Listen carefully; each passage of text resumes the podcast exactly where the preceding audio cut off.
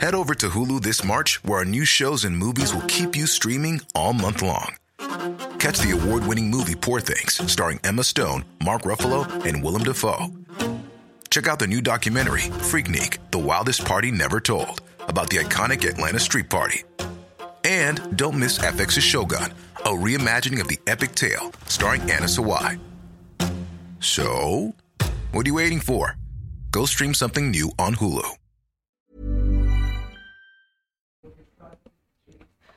Historias cortas en inglés. Short stories in Spanish. Historias de la vida cotidiana en México. Slice of life in Mexico. Versión bilingüe. Bilingual version. Viviendo en Guadalajara. Living in Guadalajara. En Guadalajara vive una mujer llamada María. Ella es una persona muy amable y feliz. María tiene una casa acogedora en el centro de la ciudad. Su casa tiene paredes coloridas y un jardín lleno de flores hermosas. In Guadalajara, there lives a woman named Maria. She is a very kind and happy person. Maria has a cozy house in the city center. Her house has colorful walls and a garden filled with beautiful flowers. Todos los días, María se despierta temprano. Se viste y toma un delicioso desayuno con tortillas y café. Every day, Maria wakes up early. She gets dressed and has a delicious breakfast with tortillas and coffee. Luego camina por las calles de Guadalajara hacia su trabajo. Trabaja en una pequeña tienda de libros que se llama El Rincón Literario. A María le encantan los libros y siempre ayuda a los clientes a encontrar los que le gustan. Then she walks through the streets of Guadalajara to her job.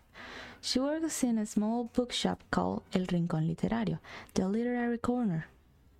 Maria loves books and always helps customers find the ones they like.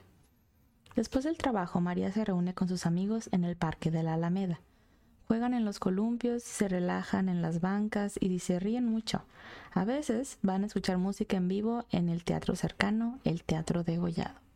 After work, Maria meets up with her friends at Alameda Park. They play on the swings, relax on the benches, and laugh a lot. Sometimes they go to listen to live music at the nearby theater, Teatro de Gollado. Los fines de semana a María le gusta visitar el mercado local, el Mercado Libertad, también conocido como San Juan de Dios.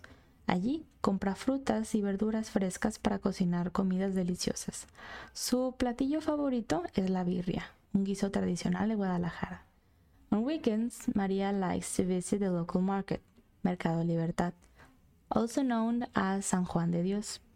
There she buys fresh fruits and vegetables to cook delicious meals. Her favorite dish is birria, a traditional stew from Guadalajara. Guadalajara es una ciudad hermosa con muchas cosas para ver y hacer. María está contenta de vivir allí y siempre sonríe a las personas que conoce. Le encanta caminar por el centro histórico, admirar la catedral majestuosa y disfrutar de la música mariachi en la plaza. Para María, Guadalajara es un lugar muy especial, lleno de color y alegría. Guadalajara is a beautiful city with many things to see and do. Maria is happy to live there and always smiles at the people she meets. She loves walking in the historic center, admiring the majestic cathedral, and enjoying the mariachi music at the square. For Maria, Guadalajara is a special place, full of color and joy. El fin. The end.